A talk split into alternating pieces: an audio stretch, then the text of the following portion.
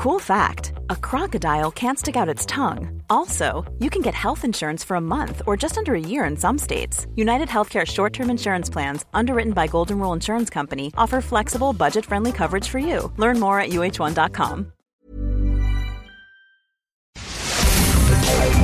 Divagando en la mente de un espacio donde semana a semana llevaremos a la silla de los psicoanalistas las mentes más tormentosas para ser analizadas por los expertos.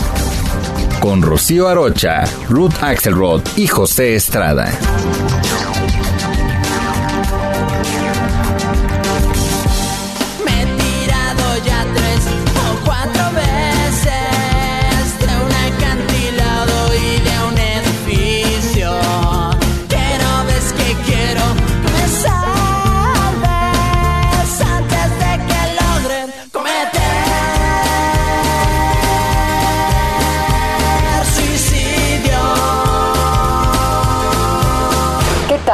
Estamos aquí divagando en la mente de el suicida. Soy Rocío Arocha. Estoy con Pepe Estrada. Es un placer estar con ustedes el día de hoy con este programa tan interesante. Divagando en la mente del suicida. ¿Se podrá hacer eso? Bueno, yo creo que sí. Yo soy Ruth Axelrod. Estoy aquí sentada disfrutando de esta posibilidad de profundizar en temas tan complicados que están llenos de mitos y de miedos, porque pensar en la mente de un suicida implica poder pensar qué estará pensando aquel o qué le estará pasando a aquel que está deseando suicidarse o incluso llevó a cabo un acto que verdaderamente le interrumpió la vida. Eh, bueno, lo primero que yo quiero decir es que existen en general tres tipos de suicidio y es importante considerarlos, ¿no? Está el altruista, que es el que se lleva a cabo como un acto heroico para el bien de la sociedad, es decir, alguien que lo hace pues, por convicciones religiosas, eh, en fin, y que piensa que de este modo está ayudando a la sociedad a la que pertenece. Y esto pues ha existido a lo largo de toda la historia de la humanidad.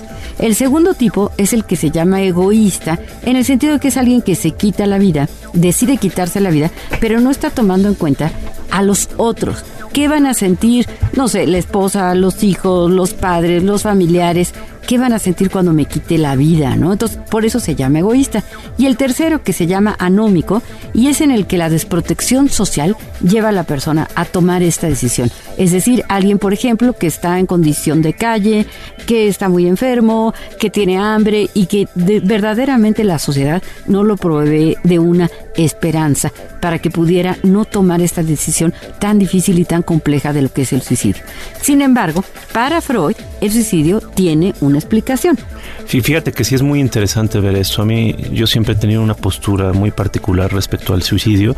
Eh, yo digo que fenomenológicamente no existe. ¿Y qué quiero decir con esto? Evidentemente sabemos que hay suicidas, hay personas que acaban con su vida por voluntad propia. Pero en realidad, a nivel interno, una parte de esta persona atormentada está terminando con otra parte de esta persona atormentada. Entonces, es un asesinato a, final de cuentas. Así es. ¿No? Eh, fenomenológicamente hablando, ¿no? Pues eso es justamente lo que, lo que va a decir Freud en este precioso ensayo llamado Duelo y Melancolía, ¿no? En donde lo que nos explica es, se ha muerto un otro o ese otro me ha dejado, por ejemplo, una pareja que, que se va, que me deja, y estoy muy triste y estoy muy enojada con esa parte que era el otro, pero que ya se volvió parte mía porque me identifiqué y entonces quiero destruirlo. Ahora, hay una frase que a mí siempre me ha gustado mucho que dice, el suicidio es una solución permanente para un problema que era temporal. Es decir, tiene que ver con un duelo que no se ha acabado de elaborar y se toma a veces esta decisión, vamos a decir, de modo precipitado. Tal vez las situaciones iban a cambiar, la persona iba a encontrar un consuelo más adelante, pero en ese momento toma esta difícil y, pues triste decisión. I'm so happy my head. I'm so ugly, that's okay cause so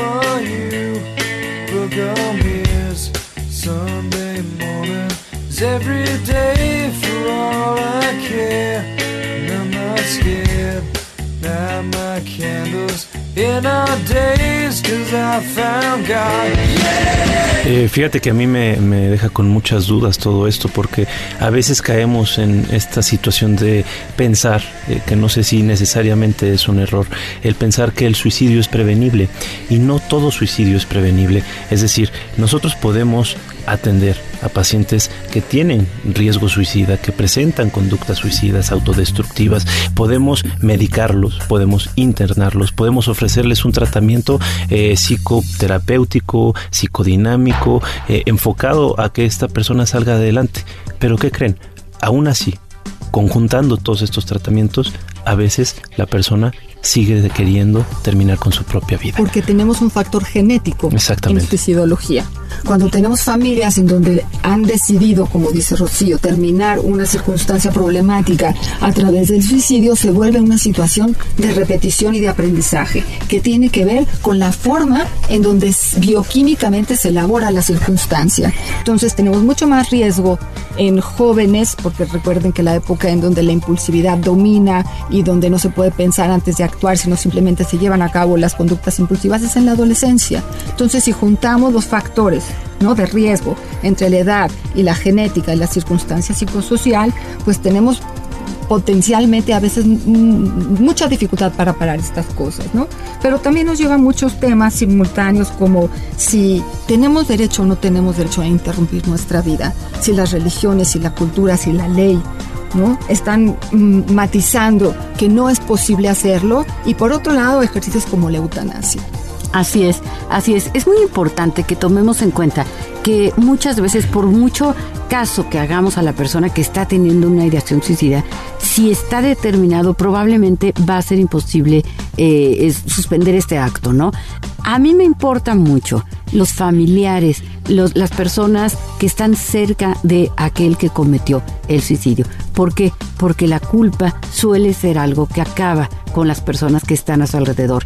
Por lo que es bien importante que tengamos claro que tal vez no había ningún modo de evitarlo, que tal vez viene desde este componente que estaba mencionando atinadamente Ruth, un componente genético, biológico, eh, eh, transgeneracional, y entonces no tenemos la culpa y tenemos que aprender a perdonarnos, esto es bien importante, y someternos quizá a un tratamiento psicoterapéutico para lograr perdonarnos y seguir adelante con la vida a pesar de que algún familiar nuestro haya tomado esta decisión.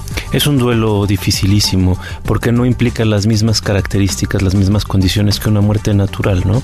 Y bueno, Corita, que mencionabas el, tema de la eutanasia, creo que hay mucho que tenemos que trabajar en ese sentido. Hay enfermedades durísimas que llevan a las personas a salir de lo humano, ¿no? Acaban en condiciones eh, deplorables, en condiciones en las que no hay calidad de vida, en las que no se disfruta la existencia y entonces ahí sí tendríamos que eh, contemplar la muerte asistida desde una perspectiva mucho más humana. Terapéutica, ¿no? Por supuesto, por supuesto. Y también el tema de estas personas que por algunas vicisitudes de su vida eh, han tenido demasiado sufrimiento y a veces también tienen un dolor del cual carecen de herramientas para poderlo tramitar, ¿no? Entonces, nuestra chamba sería precisamente acercarnos para ofrecer siempre una respuesta eh, de ayuda, por lo menos, ¿no? Una, eh, un lugar de comprensión, un lugar en el cual se tiende una mano para tratar de encontrar una respuesta a esto que parece imposible. Yo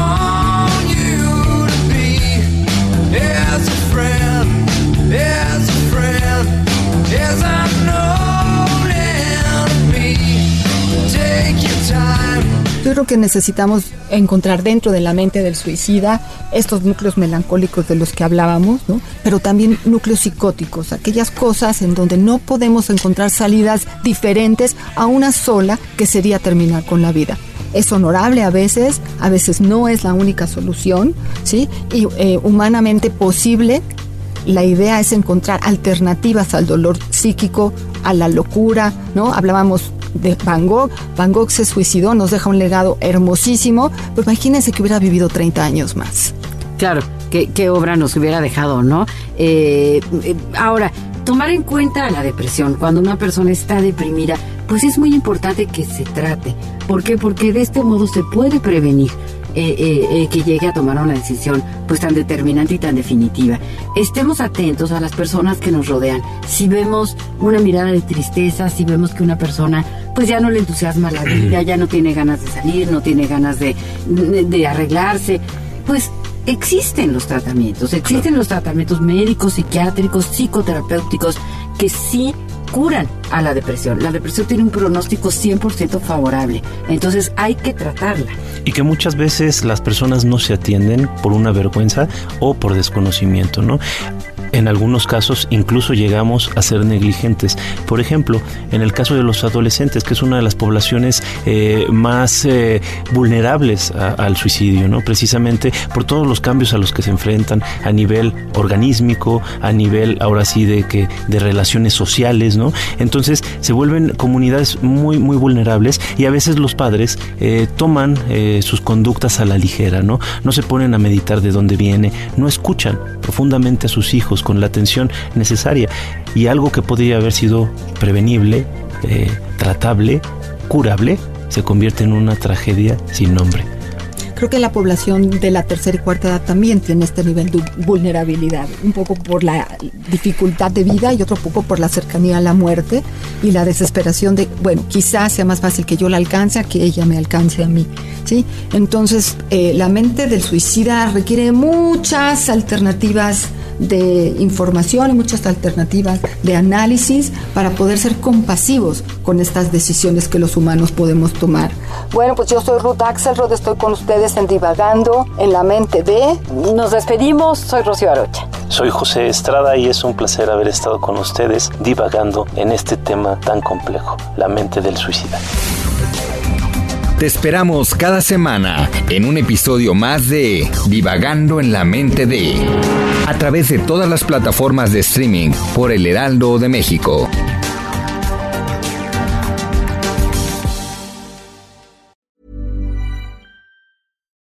Botox Cosmetic, out botulinum toxin A, FDA approved for over 20 years. So, talk to your specialist to see if Botox Cosmetic is right for you. For full prescribing information, including boxed warning, visit BotoxCosmetic.com or call 877-351-0300. Remember to ask for Botox Cosmetic by name.